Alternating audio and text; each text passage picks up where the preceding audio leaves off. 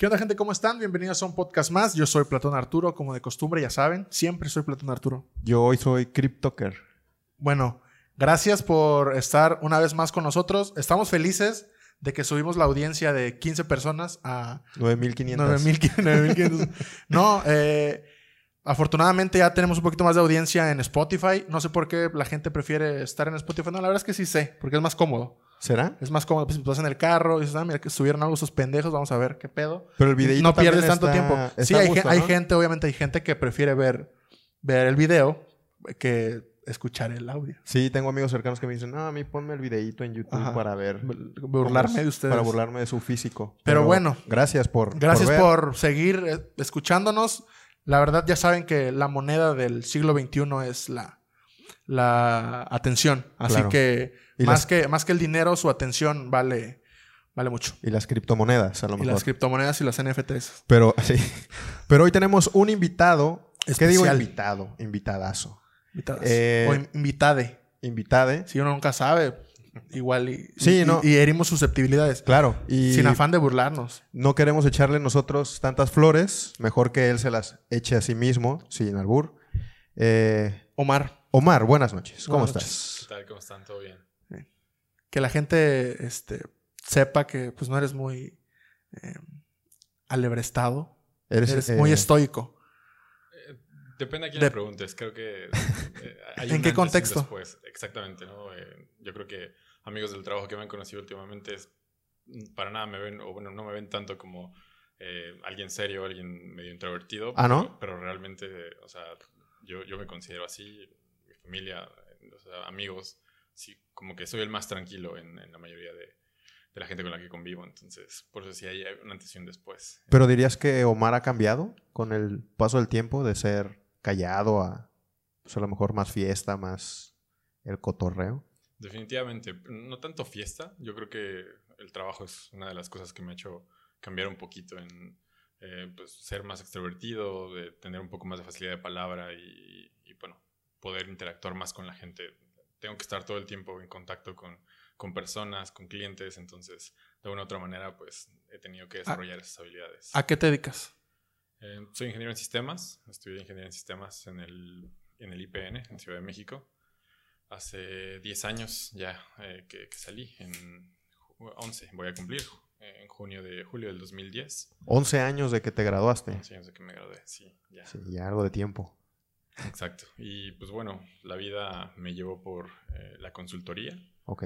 Sí, es consultoría en sistemas enfocada a eh, pues eh, algunos programas financieros, recursos humanos, eh, nómina, eh, atención al cliente, desarrollo de este pues Softwares. software. Sí, sí, yo soy programador. Bueno, este Ok. era lo que es lo que me gusta hacer. Tiene ya un rato que no que no programo no nada, programas. pero es lo que disfruto. Sí. Oye, ¿y por qué decidiste estudiar lo que, lo que estudiaste? ¿Hubo algo de, de esa área que te llamara más la atención? Porque casi siempre es estudio Sí, lo- medicina o, lo típico, o- ¿no? o co- cocina porque soy bueno o porque me gusta o porque me obligaron. ¿Cuál fue tu caso? Sí, eh, tengo una influencia, mi hermano. Ujú. Eh, yo creo que él es en gran parte, estudié esto por, por él, siempre estuvo como enfocado en todo eso. Pero para bien. Sí, sí, claro, sí, es mi, es mi mal ejemplo, también, pero me enseñó todo lo que no debo de hacer. Y no, o sea, yo creo que es- esa fue la principal influencia que tuve de pequeño, estar ahí viéndolo, o sea, él estudió, eh, primero fue ingeniería en sistemas digitales, lo que estudiamos en la vocacional, y ya después el paso era ingeniería en sistemas, entonces de ahí fue, siempre lo tuve claro, bueno, quería, tuve un desvío por ahí, quise, quise ser músico un tiempo. ¿Ah, sí? Sí. ¿Y qué pasó? Mis papás me dijeron la música y tu ingeniería y me ganó la flojera, Ya. básicamente. Y dije la ingeniería nada más. Sí. Sí, también me gustaba el turismo, como que dije, eso tal vez puede ser para mí. Sí, y, pero bueno, igual y mis papás como que influyeron un poquito en decir, a ver, fíjate dónde estamos, o sea, sí, México es un país, ¿no? 100% turismo y de mar, pero creo que e- esto tiene tal vez un poco más de futuro, va como que la carrera ahí. En Ju- justo eso te iba a preguntar porque, o sea, seamos realistas, México es un país pobre, tal vez.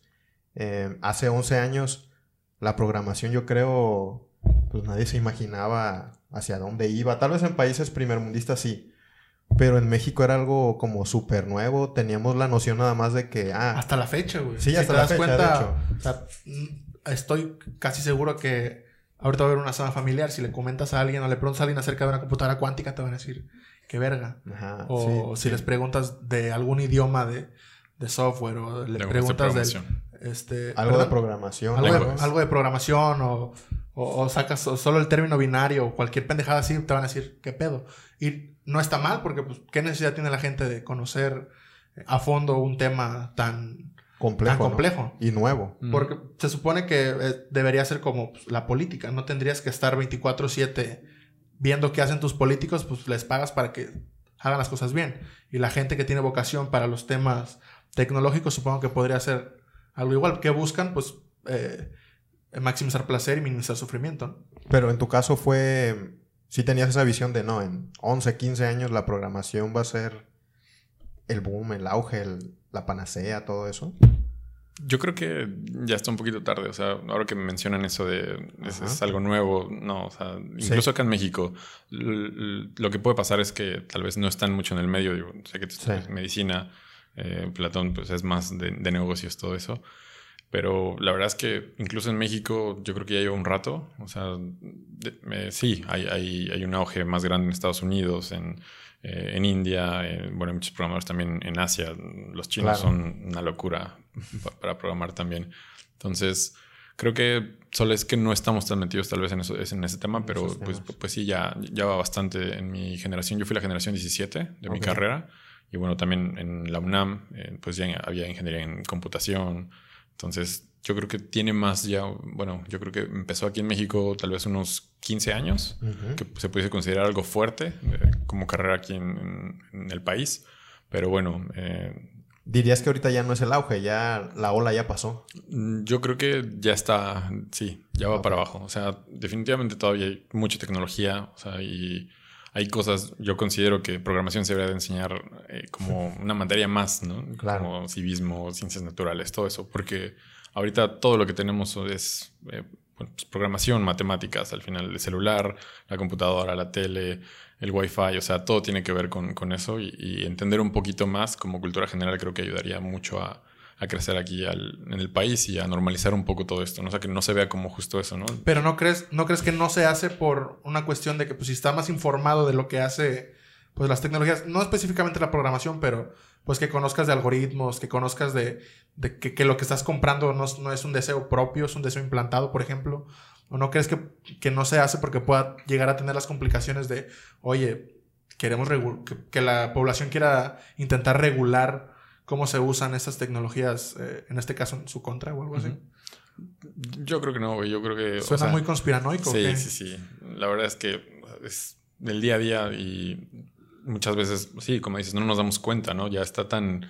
eh, Normalizado. Exacto, que, que no lo vemos como, ah, bueno, pues si, si le preguntas a un niño hace 10 años traer internet cargando, o sea, te va a decir, no, o sea, pues, Sí. es- es- no, más bien, un niño de hace 10 años, pues sí, te hubiera hecho imposible. Ahorita es como de, si no lo tienes es como algo raro, ¿no? O, o- Sí. o te sientes, vas a un lugar que no hay internet y es como, puta, me siento incomunicado. Entonces, digo, creo que eh, verlo un poco más del lado este, científico, si lo quieren ver así, o eh, cómo trabaja, creo que eso ayudaría bastante también a entender un poquito más las cosas y también a darse cuenta que pues tampoco es rocket science, o sea, sí, sí tiene su complejidad, pero hay muchas cosas ahorita muy, muy, muy complejas, o sea, ya estamos hablando ya no es programación nada más, ¿no? Este, programación lingüística o inteligencia artificial o minería de datos, que es un poquito ya más avanzado, ya no es tanto lenguajes de programación normales como C, Java, cosas así que eso es lo que deberían de enseñar ya como materias básicas, creo yo. Que igual la gente todo lo que estás diciendo está como de qué. Sí, este cabrón que está ¿De qué hablando. está ¿no? hablando, ajá. Y mi pregunta iba por eso, porque, bueno, para los que no sepan, nosotros radicamos en un estado del sur de México llamado Guerrero. Muy atrasado. Y es un estado muy atrasado, muy pobre, con carencias, etcétera. Y nuestro contexto material, pues hay que decirlo, ¿no? No, no da a lo mejor para pensar en, ah, yo voy a estudiar ingeniería en sistemas para después ser programador y después, este, todo lo que hablas tú, ¿no? De minería de datos y, o sea, ni por aquí. Yo creo que a nosotros, Háblanos de comercio, háblanos de turismo, háblanos de... Pero porque es lo que hay. Ajá, por... sí, realmente nuestro lenguaje o contexto nos tiene atrapados en esta jaula invisible en donde no podemos ver más allá porque no existe lenguaje para, para nosotros al respecto. Sí, hay un, hay un filósofo que se llama Sisek que él, él dice eso. La gente es muy grosero, güey. Bueno, grosero en- en- en el- no en el sentido de malas palabras, sino dice que, la, que hay una de sus frases que dice que eh, lo que más odia es ver gente pen- más pendeja que el feliz. Y hay otra frase que dice que la gente pendeja pues no tiene la capacidad de quejarse porque no tiene la capacidad de lenguaje para explicarse de qué se tiene que quejar. Entonces yo creo que mucho de eso pasa aquí, güey. Porque pues la gente no dice, chale, pues no dice, voy a estudiar contabilidad porque no me traen mecatrónica y porque no me traen ingeniería en sistemas, porque no me traen eh, desarrolladores de software, porque, no, simplemente voy a estudiar eh, como este contabilidad porque es lo que hay. ¿Sí me explico? Sí, sí- trato de, explicar de que pues no hay manera de De dar el... exigir más porque no sabes que hay más. Claro. En- en- en- y es muy puntual aquí en Cihuatanejo, güey. Tal vez se te, te hace raro, pues porque en la capital es un poquito menos visible ese punto, pero aquí realmente este, hay gente que no sabe de, de- de lo que hay más allá por esta brecha salarial que aquí en Cihuatanejo tenemos un 53% de pobreza, güey. Y de ese 53%, el 20% está en pobreza extrema, güey. Y hay una estadística de que aproximadamente en promedio 6.000 familias no saben si van a comer eh, las próximas 24 horas. Entonces hay una brecha eh, social muy cabrona, güey, que la gente no, no sabe eh, lo que no sabe. ¿Sí me explico? Entonces, siento que hay un, un problema drástico en, en la cuestión de oportunidades porque no sabes qué oportunidades exigir. Pero creo que también, o sea, hace 10, 15 años es algo bastante válido, pero ahorita con la tecnología, con lo que tenemos, o sea, que puedas en el celular buscar lenguajes de programación y te aparece Sí, un montón claro, de claro, información, claro. güey, Pero, ¿no? por ejemplo, no es la regla, güey. Entonces, imagínate, vamos a poner un ejemplo. Y siempre que lo pongo, la gente me dice, güey, estás pendejo, ¿no? Este. Puede ser. Ahí te va. Pero sí, claro, claro, definitivamente. Puede. Puedes estar pendejo, pero cuando hay una estadística por, de por medio, pues tienes más probabilidad de creer que no estás pendejo. Pero, ¿a qué hora te pones a investigar programación, güey, si tienes que salir a trabajar porque pues, no tienes dinero, güey, o cosas así? O sea, ¿a qué hora estudias otro idioma para salir adelante si no tienes, eh, si no tienes para comer, güey, por ejemplo? O sea, el, el- el investigar y el- el salir adelante Sí. es una estadística, una probabilidad bien baja, güey. Sí, sí, o sea, en- entiendo dónde vas, definitivamente, o sea, pero pues, si eso lo, lo mueves a mi situación comparado con una persona de Estados Unidos o con una persona de Noruega, pues es lo mismo, ¿no? O sea, yo, Claro. yo estoy buscando y, y- y viendo ci- solo cierto, eh, o cierta parte de todo el pastel, ¿no? Claro. Entonces, sí, pero es, yo creo que es otro tema completamente Sí, ¿en diferente. qué, en qué momento, llegamos, ¿en qué momento a- llegamos a, a este punto? Pero bueno, No, sí, este, nada más.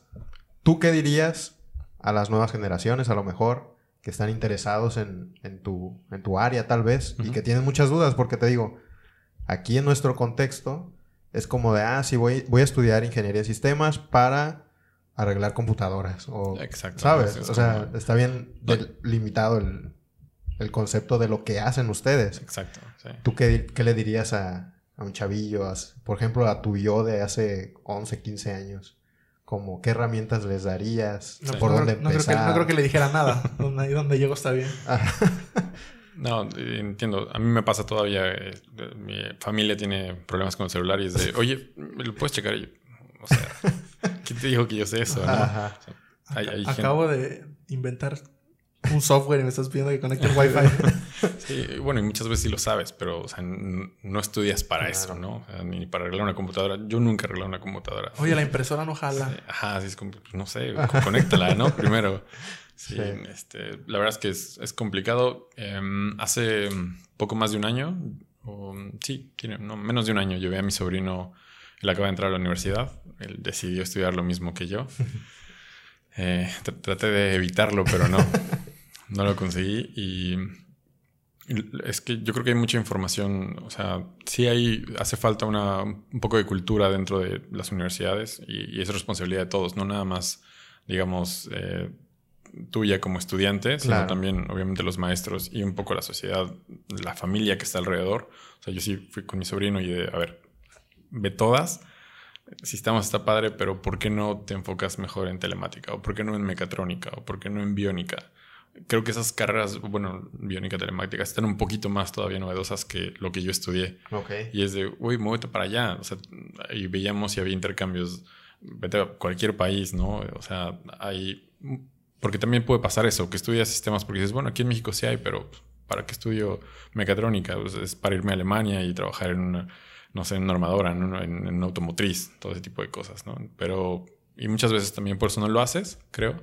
Pero sí, yo, yo le diría a toda la gente investiguen, o sea, no se queden con lo que te dice el primo, lo que te dice el tío, o, o lo que platicaste con el amigo. Con o sea, Platón.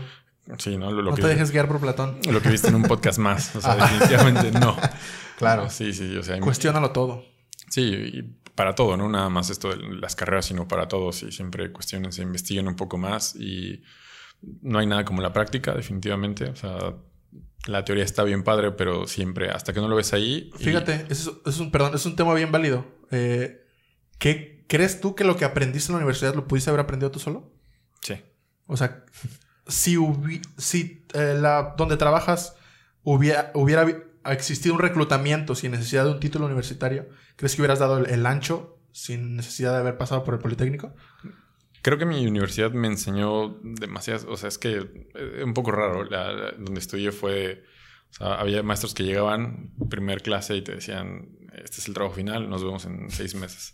Ya de, ¿y qué, qué estudio, no? Y es- ahí están los libros, o sea, tienes dudas, ven y pregúntame, pero ahí está todo. O sea, ya realmente, mm, creo que en la universidad, al menos a donde fui, el, no sé, 50% tal vez, era de no vas a que te enseñen, vas a... Autodidacta. Sí, sí, sí, sí. Y, y es padrísimo porque llegando al trabajo, la verdad es que eh, de esto se, se ríe mucha gente, pero cada año por lo menos una vez, o sea, sueño que me dicen que todavía de una materia y, y me da un terror así enorme, enorme. te lo ¿Quedaste de ver alguna materia? No, no, pero... ¿Fuiste buen estudiante? Mm, No tanto, güey. La verdad, no tanto. O, sea, de dieces y así. No, no, para nada. O sea, em- empecé, tuve un inicio terrible, terrible. O sea, sí, me fui recuperando y los amigos con los que, los que hice, que todavía conservo, bastantes de ellos. uh, no sé, comparado con ellos, o sea, sí, la verdad es que son unas mentes brillantes. Así. ¿A poco? Sí, sí, sí. O sea, yo- comparado con ellos, la verdad es que no. Yo era como el menos brillante de todos, seguramente. O sea, ¿Y pero ¿Cómo, sí- cómo les fue a esas mentes brillantes? Mm, tengo de todo, o sea, tengo amigos, mm, un amigo está en Seattle, tengo amigos que están en, en Europa trabajando, eh, tengo amigos que siguen aquí en México, tengo, pero, o sea, como que cada quien se fue a una, un área distinta, porque incluso en la carrera, o sea, te puedes dedicar a hacer apps, te puedes dedicar a lo mío que es consultoría, puedes estar más enfocado en, sí, en apps, pero en iOS o Android, etcétera, ¿no? O sea, hay un mundo enorme, entonces cada quien como que tomó su camino y pues creo que a todos nos va medianamente bien, sí, pero o sea, sí tengo. Pero tus aptitudes sí fueron más adquiridas fuera de la universidad. O por tu, pro- por tu propio, tus propios medios, pues. Sí, creo que otro tema que tenemos la gente de sistemas es sí, introvertidos, como que la palabra no se nos da y tengo un amigo, sí, pero tengo un amigo que, o sea, yo lo veía y decía, wow, es este tipo de programa como, bueno, tiene una mente para resolver problemas demasiado buena, pero no lo pongas a dar una presentación, no lo pongas a hablar porque ¿Por qué no? no se puede, ¿no? Y creo que eso me ayudó bastante cuando entré a- al trabajo. Y ya moviéndonos un poco al tema del trabajo, creo que ayudó, me ayudó bastante eso, que yo era como un poco nivelado el, el tema de sí sé el- toda la parte técnica, pero también me puedo expresar y, y puedo comunicar o puedo entender el tema del negocio eh, que necesito desarrollar. Entonces, eso me ayudó bastante en el trabajo. Por eso decía eh, que creo que el- la universidad sí me enseñó, eh, pero también hubiese podido sin haber pasado todo por allí, este, hacer un buen desempeño en el trabajo. Porque. Y supongo que también tiene que ver con el, el volumen de, de población. O sea, Ah, antes claro. competías Sí, sí, con sí. tres, cuatro personas ahorita. y era muy local, ¿no? La competencia. Ahora, pues, la agencia dice, pues, ¿para qué contrato a este cabrón que salió de, de la UNAM si puedo traer a un güey que salió de una de las 10 universidades más importantes del mundo, ¿no? Sí, Supongo. o- o también tenemos un dicho con unos amigos de siempre hay un niño oriental de 8 años que lo hace mejor, Lo hace que, mejor tú. que tú. Entonces, es como de- sí, o sea, traes competencia ya local, traes competencia de India, que es muy barato, ¿no? En todo este tema del desarrollo de software. Y son buenos, ¿no? Hay de todo, yo creo que sí.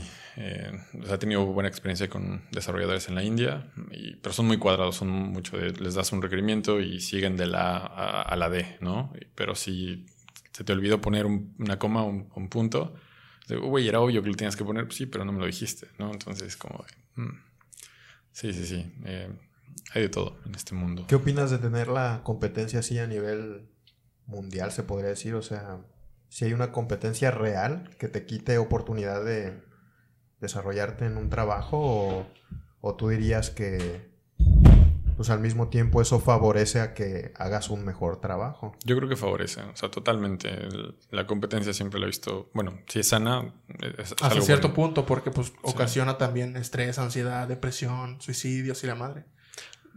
Sí, digo, es complicado, pero competencia la vas a tener siempre, Vivimos desde que nacemos, empezamos compitiendo, ¿no? Pues Entonces, pero, pero, por ejemplo, esto de un niño asiático de 8 años lo hace mejor que yo. la, verdad, ¿No es una carga para, para ustedes en su área? Sí, una carga, un peso emocional de decir, híjole, pues a lo mejor soy bien reemplazable o a lo mejor... Es que sí, pues somos bien reemplazables. Sí, yo creo que todos Hasta por máquinas, güey. O sea, los supermercados de Amazon ya no tienen humanos, güey. Nada de cajeros, nada. No hay cajeros. Sí, Pero no es un peso. No, o sea, yo creo que debes de aprender a conocerte también, tus límites, hasta dónde llegas y, de lo que eres capaz. O sea, no sirve de nada que te estreses por, es que no voy a poder entrar a ser programador de Facebook o de Amazon.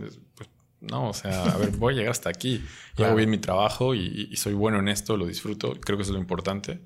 No tiene caso que te estreses por cosas que están fuera de tu alcance también. Sí.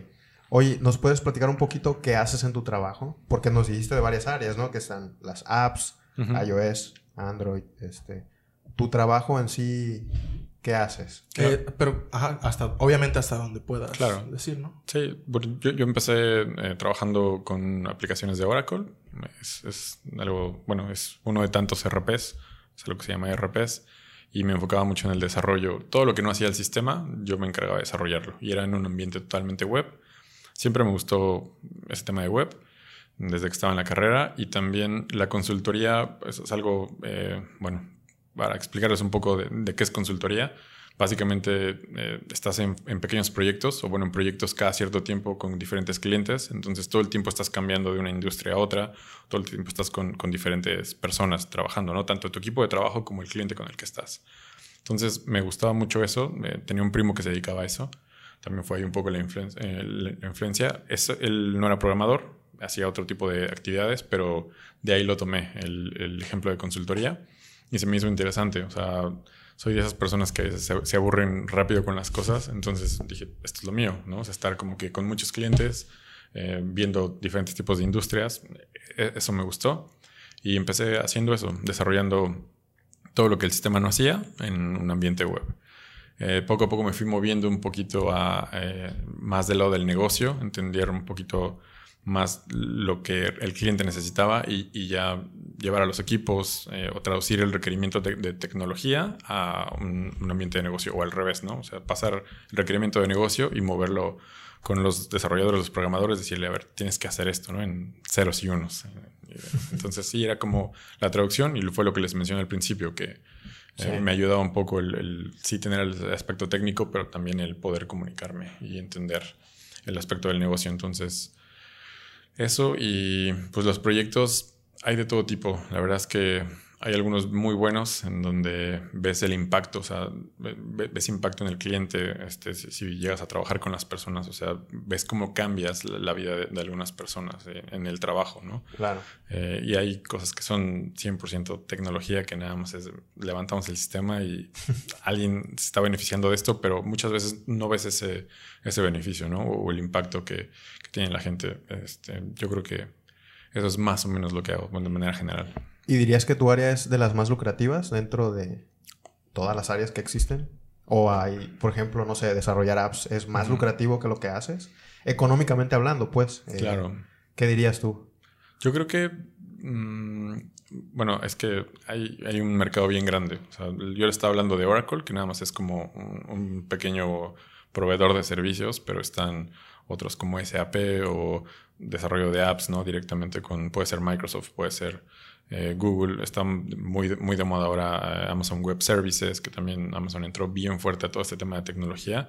Entonces, sí, definitivamente es algo lucrativo, pero creo que hoy hay tecnologías un poco más eh, recientes que, están generando más, que el, nicho o a dónde llega es mayor, entonces puede ser que el costo sea menor. Digo, un, proyecto este, donde yo estoy, no sé, por poner un ejemplo, ¿no? Puede costar 10 millones de pesos, pero el desarrollo de apps que las vendes en, no sé, 10 mil pesos, no, no, se las estás vendiendo a un cliente, se las estás vendiendo a millones, ¿no? Entonces, yo creo que ahora eh, es la manera correcta de llegar. El, ya no se ven tantos esos proyectos grandes este, donde te ibas a ocho países y implementabas. Ahorita ya es mucho de desarrollar pequeñas cosas y eso replicarlo. Un chingo, depende cómo te muevas, ¿no? También así, así ganas lana. Oye, y para la gente que no sepa y que ignora mucho, ¿cuánto cuesta o cuál es el rango de precio de una app? Es una buena pregunta que quisiera saber yo también.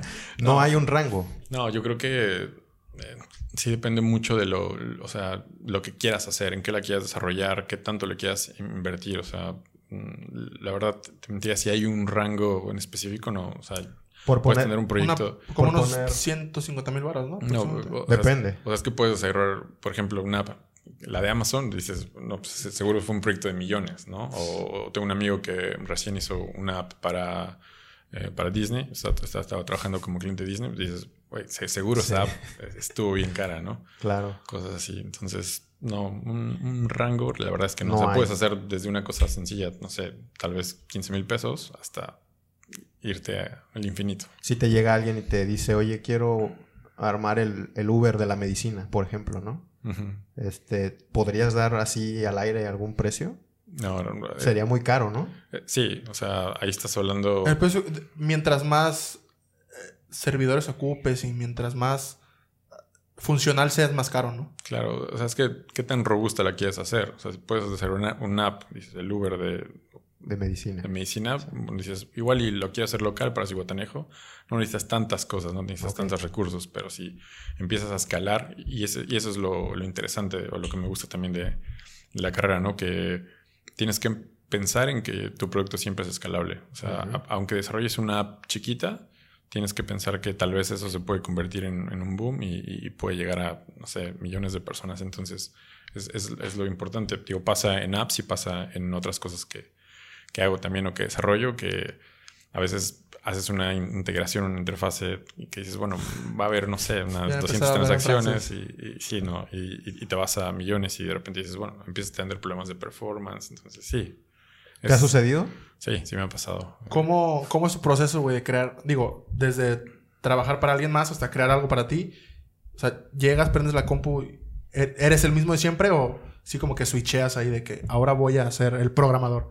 O, o si, o, todo el tiempo estás pensando en programación. Digo, por ejemplo, hay gente que, no sé, eh, vende casas y todo el tiempo ve una casa y ya la quiere vender. O cocina y ve una rata y dice, mira, como en adobo o alguna pendejada. O sea, todo el tiempo estás pensando en programación. O si es como que, no, pues ahorita me vale madre, me voy a la playa. O si todo el tiempo pasa por tu cabeza el programación. Trato de separar las cosas, pero a veces se me hace muy difícil. O sea si nos ves así de que uno y cero a todos. No, no uno y cero, pero digo, no viéndolo tanto desde el punto de programación, sino el tema de consultoría de servicios, y es como de todo el tiempo estás pensando cómo resolver problemas. Entonces, Eres como un psicólogo, pues. O sea, no puedes ver a alguien sin analizarlo. Eh, algo así, ¿no? O sea, algunas situaciones de ¿por qué no lo haces así? o empiezo a Sí, ya, viste mil maneras de cómo nos puede salir mejor el podcast. Exactamente, sí, es como de, o sea, todo el tiempo estás, pero trato de no hacerlo. sí, porque por ejemplo en psicología se supone que hay pensamiento freudiano de que cualquier este, interpretación fuera de sesión es como una agresión. Pero pues, para ustedes no hay ese pedo. ustedes sí pueden, este... Sí pueden agredir. Ajá, agredir a toda la raza. Sí, no todos lo toman bien, pero, pero sí. aquí sí, aquí sí tomamos bien todo. Sí, no pasa nada aquí. Eh, aunque, aunque el, invitado es, hay veces que no lo toma tan bien. Invitamos a, eh, tuvimos una sección de políticos y había invitados, hay un, hubo un invitado en específico que, si vieron los episodios, se van, a saber de quién hablo, de que dijo, es que no hay que estar en contra de la gente que tiene un chingo de lana, hay que decirle que invierta mejor. yo, no, pues sí hay que estar en contra, güey. O sea, si, si nos están fregando, en verdad, porque hay que ir con una palmadita y decirle, ya, ya no nos chingues tanto. Hay que ir y decir, oye, qué verga, güey. Si te estás acabando el dinero del pueblo ¿por qué sigues haciéndolo, no? Buscar maneras, o pues, no lo vas a hacer tan así porque pues te van a matar, ¿no? Te vas a decir, oye, estás robando, pues te van a matar, pero sí buscar como que las herramientas o legales o sociales o lo que quieras para, pues decirle, oye, no mames. Y se emputó, o sea, no se emputó al- así en el, en el programa, pero pues te das cuenta cuando a alguien le cambia el semblante, y luego vas a decir, no, no, no, yo creo que no. O sea, y después le hice una pregunta, oye, ¿qué opinas? No sé. O sea, realmente se incomodó, pues. Oye, Pero pues aquí nosotros nos... Aparte que nos vale verga, no, pues... Como Omar cuando le dijiste que sí. Aquí estaba pendejo. Ah. Sí, o sea, es que es el, es, el, es el problema principal de la gente. Y eh, me incluyo a veces, que pues tú puedes dar un punto A y un punto B y pues probablemente la, la verdad está en un tercer lugar y los dos estamos bien pendejos. Pero pues aquí somos libres. Somos Aparte de que podemos editarlo porque somos dueños del, del espacio. Todavía. Ajá. Ajá. Hasta ahorita. Hasta ahorita somos dueños de nuestro... De lo que publicamos. O no, no sé, pues la verdad. Hay, hay un, hay un dilema bien grande, ¿no? Si somos libres o no. Ajá. Ajá, pero quién sabe. Yo tengo una pregunta para Omar. Eh, a lo mejor no tiene respuesta, a lo mejor es una pregunta difícil. ¿A dónde vamos? O sea, ¿tú, tú qué perspectiva tienes hacia el futuro a 5 o 10 años? En tu área, obviamente, ¿no? Dices que mecatrónica y otras áreas están surgiendo más fuertes a lo mejor. Ahorita es el auge. Pero, ¿tú qué dirías? ¿Qué, qué viene para la, para la tecnología? ¿Qué viene referente al Big Data, por ejemplo? Toda la información que se Blockchain. manipula. El Blockchain. blockchain. Las Eh. NFTs, ¿ya investigas- has leído sobre las NFTs?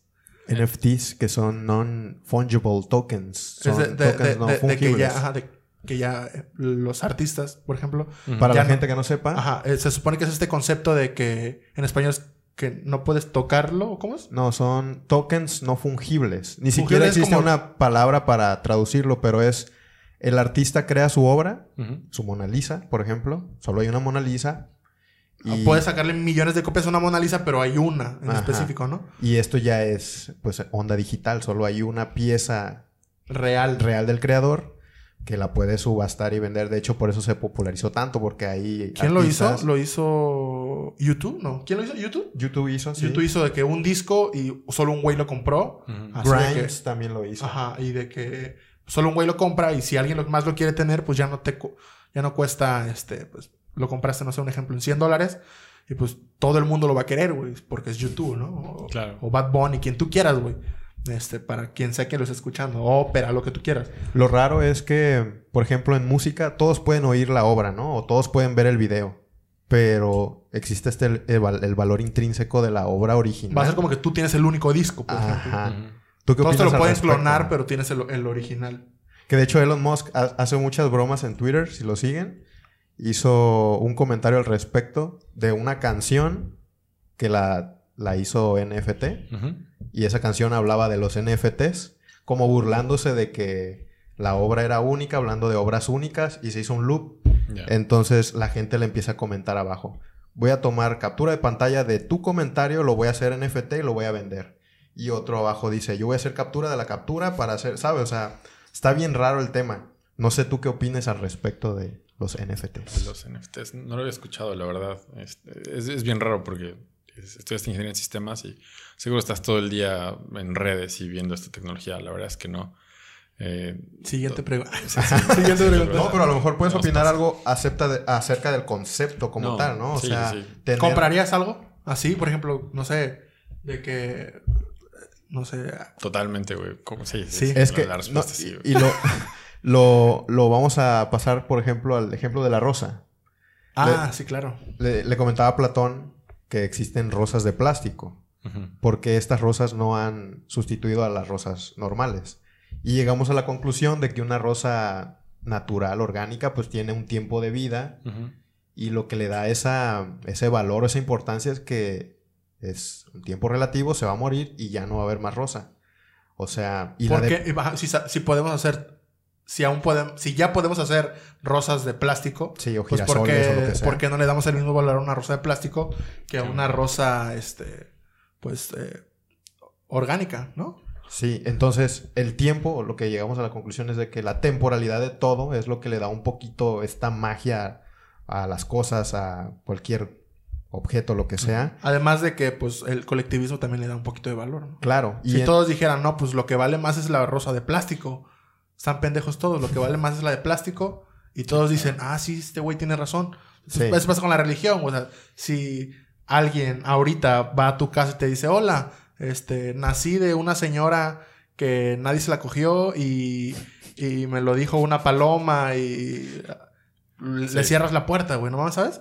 Entonces, que, que todos lo crean también le da ese valor intrínseco. Y haciendo el, el nexo con los NFTs, que son eternos, que van a estar siempre en, en la red, por así decirlo. ¿Qué, qué opinión tienes tú al respecto? ¿Crees que la temporalidad sí le da valor intrínseco a las cosas? ¿O crees que somos nosotros mismos agarrando valores? Porque con esa primicia también podrías decir, de la rosa podrías decir, pues vale más ir a escuchar en vivo a, Ajá. a YouTube que comprarle su mamada de Su plástico eterna. ¿No? Claro, o sea, ir a un concierto que comprar o tenerlas en Spotify, no sé, algo así. Es, es- es bien interesante. La verdad es que. La verdad es que me vale madre. No, la, la verdad es que lo, lo- lo puedes pasar a muchas cosas. O sea, igual dices, yo preferiría comprar, o bueno, prefiero comprar los discos todavía, Sí. los CDs o un LP. eh, Estoy ¿Tú prefieres? un así, que nada tenerlo ahí en Spotify, ¿no? Por ejemplo, todavía me gusta verlo, o igual los libros. Cuando eres muy fan. Cuando eres muy fan o... No, no pues... importa. No, o sea, yo, yo creo que ese esfuerzo de decir, o sea, alguien se tomó el tiempo de hacerlo, ¿no? Este, o hay artistas que sacan esos discos, pero cada uno es diferente, ¿no? Entonces, como que eso, el, el- el que sea único, yo creo que definitivamente le da un valor más a, a- a cualquier cosa. Sí. Y todavía, si es, si ese, esa única cosa es temporal, o sea, tiene un inicio y un fin. Le da más valor Yo creo que todavía. todavía, sí. sí, sí. Porque los NFTs también son únicos, ¿no? Pero están, en la, Entonces, están en la nube, ¿no? pues están en la O sea, cadena de bloques dependiendo la tecnología que usen, donde se tokenicen. Por ejemplo, el token, si, si usa la red de Ethereum, ahí solo va a estar en la red de Ethereum. Ah, o sea, lo puedes borrar de tu computadora y existe aún. Probablemente sí. Pero, pero no está contigo. Está en alguno de los... Sí, no, está en la cadena, pues, pero no está contigo. Sí está, pero no está. Está complejo. Es muy complejo. Pero lo que dijiste de que es un valor, una pieza única, yo creo sí le da un valor extra, ¿no? Sí. Y tú al ser fan, por ejemplo, de Grimes, y Grimes saca un NFT de su pieza, como fan dices, ah, pues, pago. Y- Pero no es tan sencillo, ¿no? Para que sea valioso, alguien tiene que replicarlo, ¿no? Digo, los japoneses, los chinos, perdón, tienen ese... Ahí te enseñaron a todos chinos. Este, los chinos tienen un, un- esa primicia de que, de que las copias no son malas, ¿sí, no? Tienen esta como... De que es como un homenaje. La, la, por eso hay tantas cosas copias Chinas, chinas. Sí, sí. Y de Es buena como- calidad. Y de buena calidad. O sea, eh, conocí una vez a una persona que me platicaba de que en China... ¿Has sido China tú? No. Bueno, Ah, que- sí, sí estuve. Ah, sí, ya me acuerdo que sí. Me acuerdo que sí. Este, que decía que allá no se pelean. Por ejemplo, aquí te encuentras un güey que vende tus libros en, afuera de tu evento y se emputa la gente, ¿no? Y hace que, no, me están plagiando y la madre. Y ya es como, mira, este güey es bien cabrón porque la gente está haciendo sus discos piratas. Entonces, yo creo que también es más complejo esta cuestión de, de tokenizar tus cosas porque que alguien más lo esté clonando para repetirlo le da valor. Pues, ¿Por qué la Mona Lisa vale tanto? Pues porque hay un chingo de güeyes que sacan Mona Lisas, pero pues saben que no es la verdadera. Claro. La tuya vale más porque es la original. ¿Sí me explico? Que hasta eso hay como teorías, ¿no? De que no, De que no es la. de que no existe Sí. una Mona Lisa original. O- hay teorías también hasta de que este güey de, de, de- este Da Vinci. Da Vinci no existió. O ¿sí Da Vinci? No, este... Sí, Leonardo da Vinci. Leonardo da Vinci, sí. ah. También hay un músico, ¿no? Mozart, que dicen que no, que no existió. Mozart. Mozart. Mozzarella. Mozart, pues. Ajá. Sí, no, sí, hay Que teorías. era un pues, grupo de personas y que no era una como sola Banksy, persona también, que no existe, según. Porque Ujú. compuso como 50 obras en 3 segundos, o sea, algo imposible. Y, y tú analizas las obras y son hechas por Dios, si existe Dios. Pero, digo, es- el otro día hablaba con una de mis primas sobre, sobre justo eso de. O sea, ¿cómo es posible que alguien hace. No sé, no recuerdo qué año es Mozart, pero, o sea, hace 200 años o lo que sea. Tenía la capacidad de hacer eso, ¿no? O, o niñitos que empiezan a tocar el piano y son Claro. unas bestias. Y hablábamos un poquito, digo, cambié el tema totalmente. Dale, pero- dale, de eso es la magia de, Del podcast, del de un podcast. de un más. podcast más. Sí, iba a hablar del tema de reencarnación. O sea, recuerdas un poco de tus vidas anteriores. El- ¿Crees en eso? ¿En reencarnación? Sí. Sí. Sí, sí, sí. Por. Por, ajá. No, no por, no, no, No porque porque- en la reencarnación, sino porque crees. ¿Por qué creo en la reencarnación? Ajá. Ah, ¿Cómo tomaste la iniciativa de creer? Yo no creo que desde que naciste creas en la reencarnación. No, de- de- mi familia es católica por ambos lados, este, madre y padre, entonces me gusta mucho el budismo. Ok. Eh, sí, budismo tibetano, entonces eh, pues, De ahí viene tu. de ahí viene un Círculo del samsara. el círculo del samsara. ¿Desde cuándo? Desde los caballos del zodiaco, no. ¿Estás de acuerdo que el, el horóscopo es una pendejada? El horóscopo, ¿qué, qué horóscopo? Los el de Durango. De los horóscopos de Durango. La, la música regional de Durango. Eh, creo que Bueno, Seiya era muy cabrón. sí, también, pero Pero la, eh, la eh, astrología. la astrología, pues más o menos, güey, no creo que sea tan, tan, tan, tan Es que o sea, tiene, tiene, tiene puntos válidos. Por ejemplo, la, la astrología se separó de la astronomía en el momento en el que llegó el. el ¿Cómo se llama este güey? Esta, eh, la comprobación, hipótesis, todo eso. El, El método científico. el método científico. Al momento de llegar al método científico, pues la astrología se separa de la, de la astronomía porque la astrología se fue más por el método científico, por la lógica y por la comprobación de sus teorías. Y pues la astrología se quedó como... Tiene fundamentos matemáticos que pues no te llevan a ninguna mierda, ¿no? Pero pues tenía fundamentos matemáticos que hay gente que dice, no, es que mira, güey, si vas a esta madre, la alineación de su puta madre, pues te lleva... Hasta cierto punto se vuelve lógico, depende cómo lo escuches, ¿no? Por eso hay gente que pues cree en eso porque pues sus narrativas los hacen ir de punto A a punto B y dicen, oye, como que esta madre es para mí. Pero hay un estudio que se hizo en 1970 donde un profesor de universidad a todos sus estudiantes les dio el mismo horóscopo y les dijo, está documentado, si alguien lo quiere, se lo paso. Donde les dijo, chequense este horóscopo, los personalicé para ustedes, cada uno tiene su signo zodiacal. Y pues para todos era el mismo, güey. Todos dijeron, no mames, este verdaderamente queda, me, representa. Sí. Pero pues tienen esa magia o esa, esa comunicación extraña de decir, este, algo maravilloso te va a pasar en las próximas 24 horas.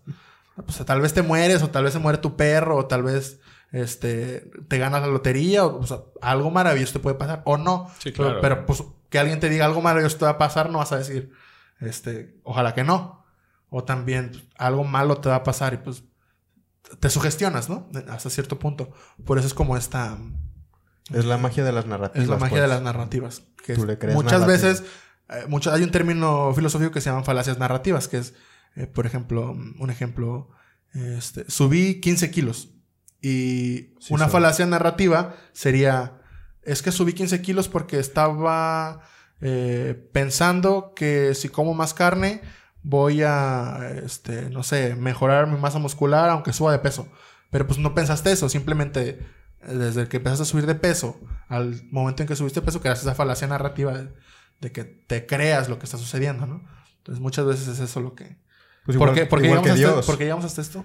Por el budismo. Pero Ah, pero bueno, ¿hubo algún momento de tu vida en el que dijiste voy a creer en el budismo? Porque es muy común que las personas más intelectuales. Eh, pues se alejan un poquito más de las cuestiones eh, teológicas. Entonces, no sé, ¿en qué momento dijiste tú voy a creer en este pedo? Voy a creer en este pedo. Pues tiene ya algunos años. O sea, siempre me llamó la atención. Siempre fue como. está, está cool. O sea, me gustan todas las religiones. O sea, creo que todas las religiones tienen algo interesante. Y la historia, que, al menos la historia que cuentan Claro, es de. Está definitivamente. chingona, ¿no? O sea, mi problema con todas es la institución que las representa. Sí. No creo que haya una única que diga, esta es la verdad. Yo creo que, y mientras más he leído un poco de todas, y es de, encuentro las similitudes, eh, le pueden llamar como sea, pero al final todos van a lo mismo. Entonces, y se me cruzó eh, por ahí por la vida el, el- el budismo. Empecé a leer un poco. Yo creo que tiene unos, que serán unos cuatro o cinco años que empecé un poco más. Hace dos años me- una amiga me regaló un libro de budismo tibetano. Me he tardado, me tardé como un año en leerlo. o sea, Las pero- cuatro nobles verdades. No, es el libro de la vida y de la muerte del budismo tibetano. ¿Y está muy complejo?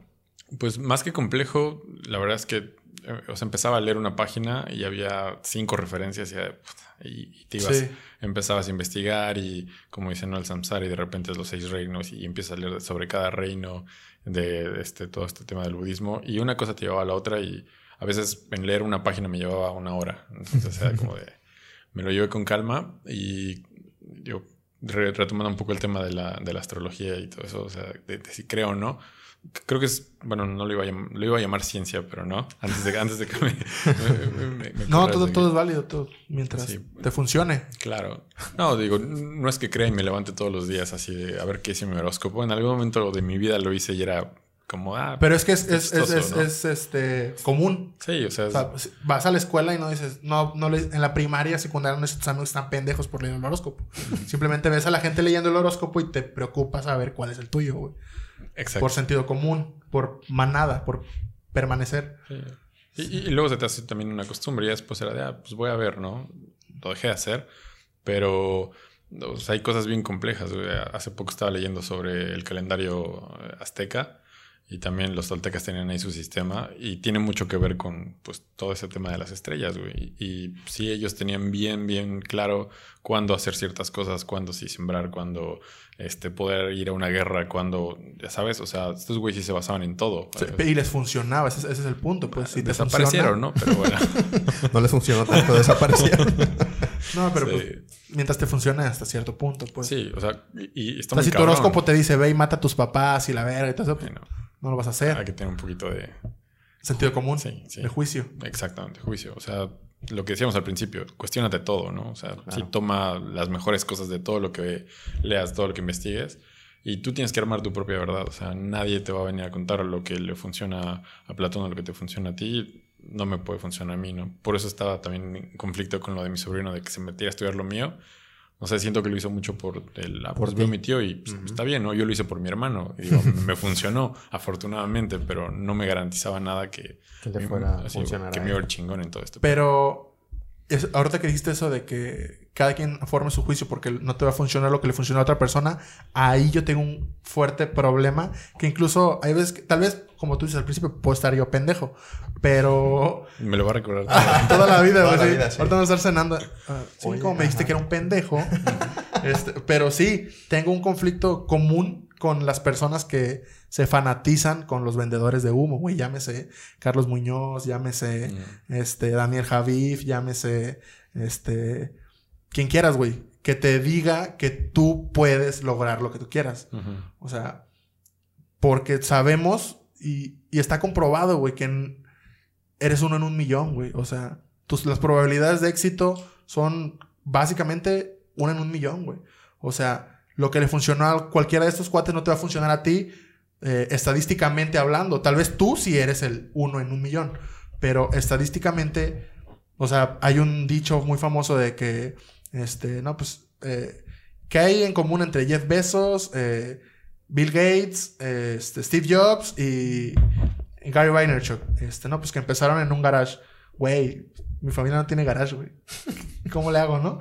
Entonces, es lo, lo- lo único que me disgusta. Obviamente, sí, pues si el güey te dice, este, levántate más temprano y vas a tener más tiempo de trabajar, pues es verdad, ¿no? Hay verdades inmutables que evidentemente pues te van a funcionar. Sí. Pero pues, si yo me tengo que levantar temprano porque tengo que ir a lavar coches, o si no, no hago la cuota y no come mi familia, pues ahí es como de que pues, no digas que es para todos, cuando evidentemente es para una población pequeña, privilegiada, que puede usar sus mañanas para trabajar, por ejemplo. El, este libro de Robin Sharma del Club de las 5 de la mañana, pues es para cierto grupo de personas. Claro. Entonces, el problema que tengo es que no se lo vendas a todos como una verdad este, primordial, universal, cuando pues no son así. Eso es lo único que hay inconformidad. que expreso aquí porque pues es mi podcast y me vale verga lo que digan todos. Puedes hacerlo. Yo Creo que, no sé, o sea, entiendo hacia dónde va el punto de, de- de- de estos güeyes. Y a, a mí me entretiene ver, un- bueno, solo a Carlos Muñoz es el que he visto. Es el único que conozco de todos los que dijiste.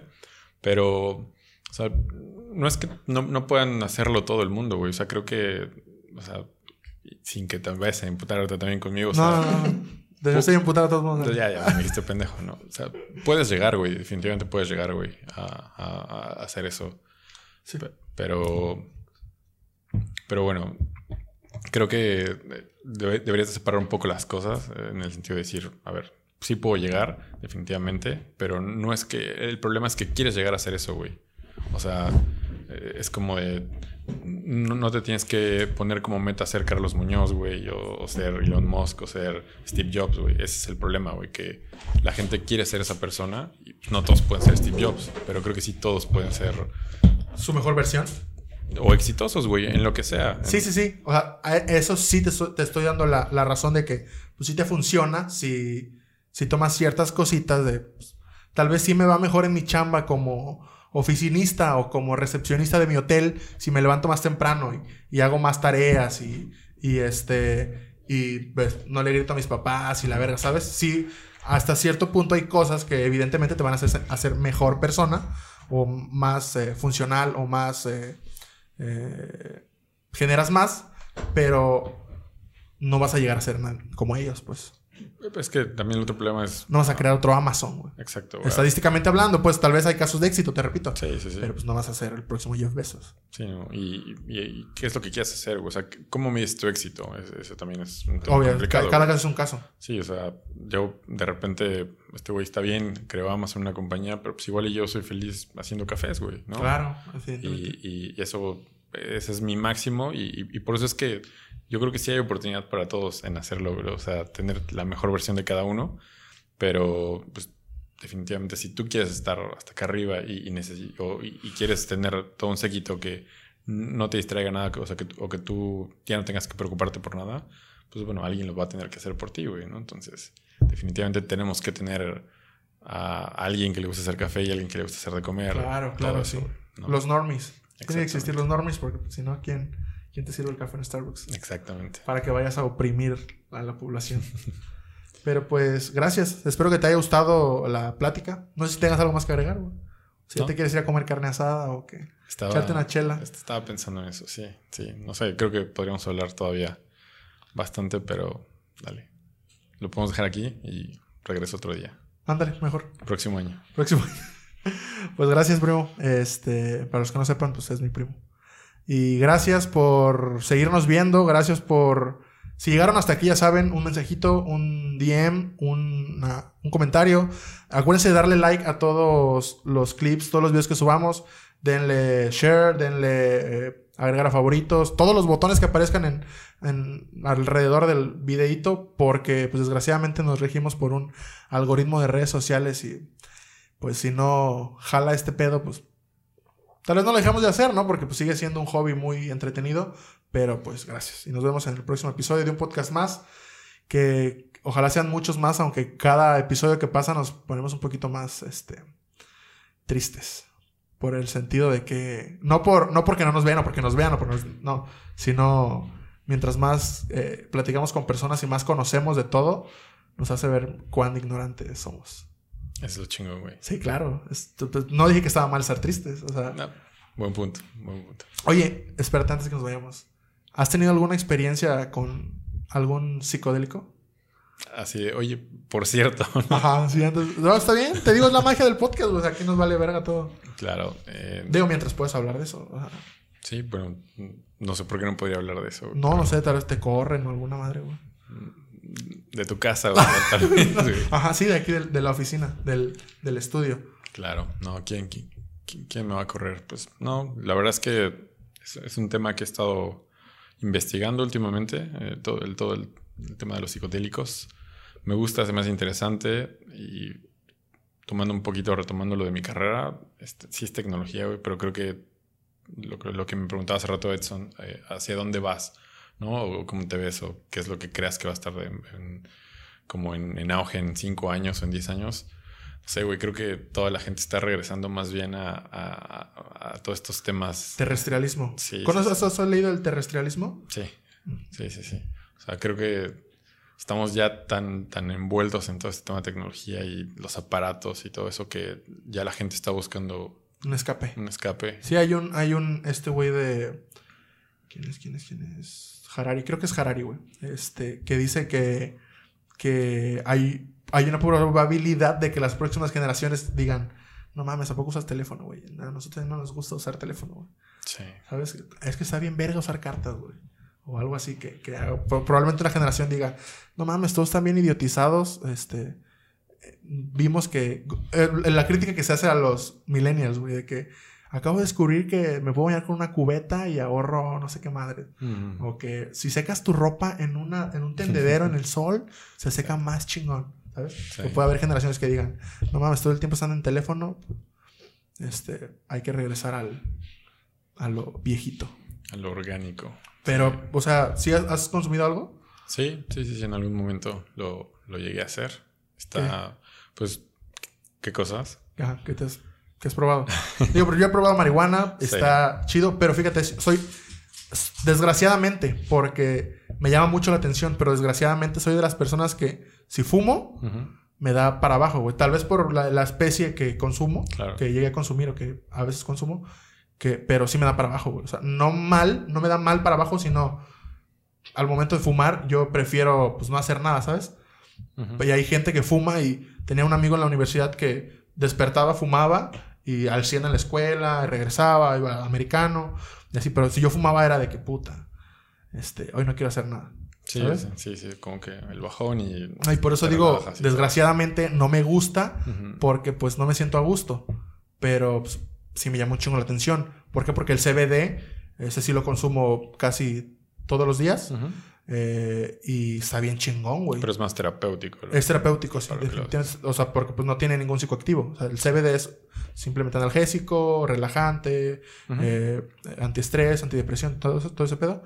Eh, y está bien chingón, güey. Realmente es una joya, güey, el, el CBD. Entonces, te pregunto a ti otra vez, Sí. ¿qué has consumido?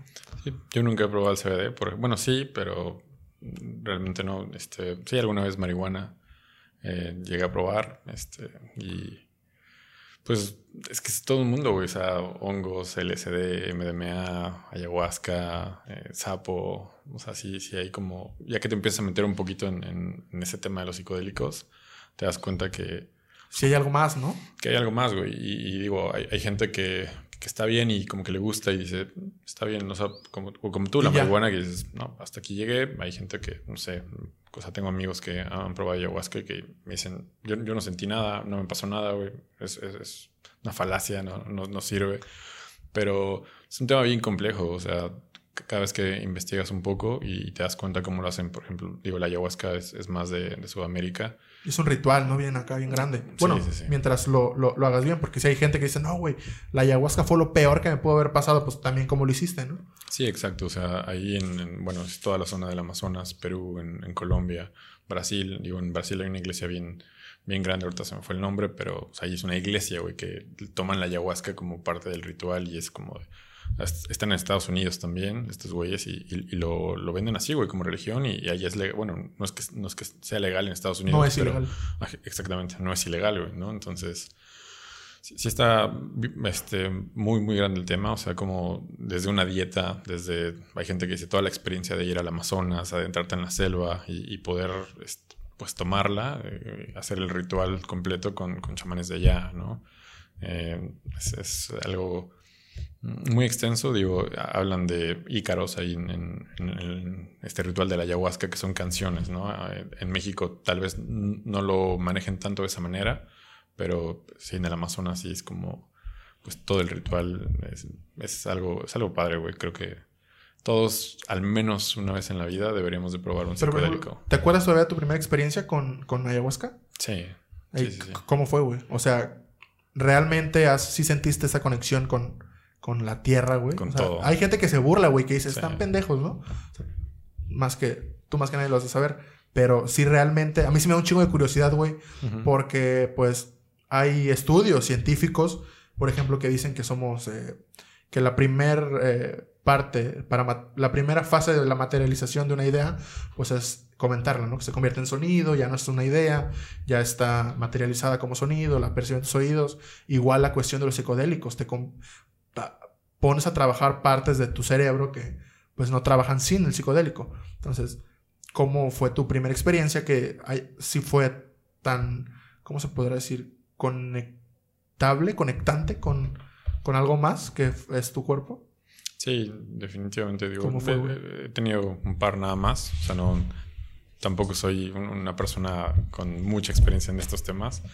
o sea, eh, estuvo bien, o sea, fue en, un, en Ciudad de México. Yo pensé que tenía que ser como en el campo, ya sabes, o hacerlo en la naturaleza. Mi primera experiencia, la primera, la primera fue en una casa, en un lugar allí en la Ciudad de México, entre la Ciudad de México y el Estado. De ¿Guiada? ¿Fue, guiada? Fue, fue guiada, sí.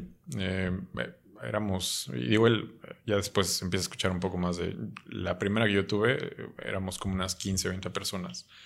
Y hay, hay gente que dice, no, es que lo tienes que hacer solo porque eh, pues ya sabes, el viaje del otro te puede afectar y, es cuando empiezas a escuchar ese tipo de cosas, ¿no? De, no, pues que yo la pasé terrible porque el güey de al lado estaba gritando todo el tiempo. Y así fue un poco la mía. Eh, sí, recuerdo que en, en, esa primera experiencia había un tipo que se la pasó gritando toda la noche, toda la noche. Pero pues, es muy gracioso. Iba con, iba con dos amigos y al principio no sabes, ¿no? O sea, como que mi amigo me había contado, sí, mira, te va a pasar esto, ¿no? o tal vez vas a vas, a empezar a ver o, vas a sentir esto.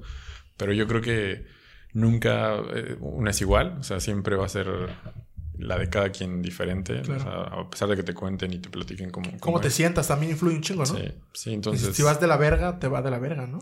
Sí, y, pues bueno, nosotros hicimos dieta un poquito, más o menos, ¿no? Entonces era hacer dieta desde el tipo de alimentación, nada de sexo, y hay gente que no lo hace, no lo sigue, toma alcohol, este, tiene sexo un día antes y pues yo creo que son las personas que tal vez dicen, pues, yo no sentí nada, ¿no?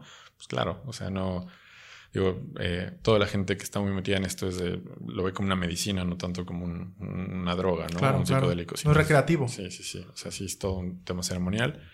Y pues esa primera, digo, pues iba un poco nervioso, no sabía qué, qué, esperar. Entonces estábamos como que en la casa todo, todo cerrado. Digo, había unas ventanas eh, que quedaban en la parte de atrás y tenías una vista pues buena de la ciudad, sí. ¿Y, si, ¿Y no eres el mismo de antes de consumirla? No, definitivamente no. O sea, sí, sí es de... Sí, fue algo, un parteaguas en, en mi vida. Está muy cabrón, pues.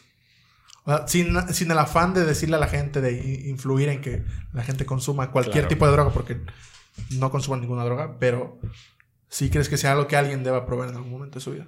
Sí, o sea, Concuerdo contigo. Educativo. No, digo, concuerdo contigo. No, no, no, estamos tratando de fomentar para nada el, uso de, pero pues, pues sí, digo, a, mí me, me, ayudó mucho a conocerme un poco más, a tener un poco más también de confianza en mí y, y a empezar a ver pues, es un pedo introspectivo entonces. Es muy, muy, muy introspectivo, definitivamente. Y si te cuestionas como el, el, justo eso, ¿no? O sea, cuando hablas de conexión, sí es de, o sea, sí, en verdad todos estamos conectados. ¿Quién soy? ¿Dónde estoy? Y, y, que en verdad lo que hace el vecino y lo que hace como lo del efecto mariposa, ¿no? Este, que, que, te afecta, te afecta todo. Y, creo que sí, o sea, parte de, lo que te enseña ahí la medicina, la ayahuasca, es, es justo eso, el el aprender, el ser, ser humilde, ah, o sea, te das cuenta que sí eres parte de algo, pero pues también eres una pequeña parte de, de, todo eso. Fíjate cómo, cómo, cómo lidia el ser humano eh,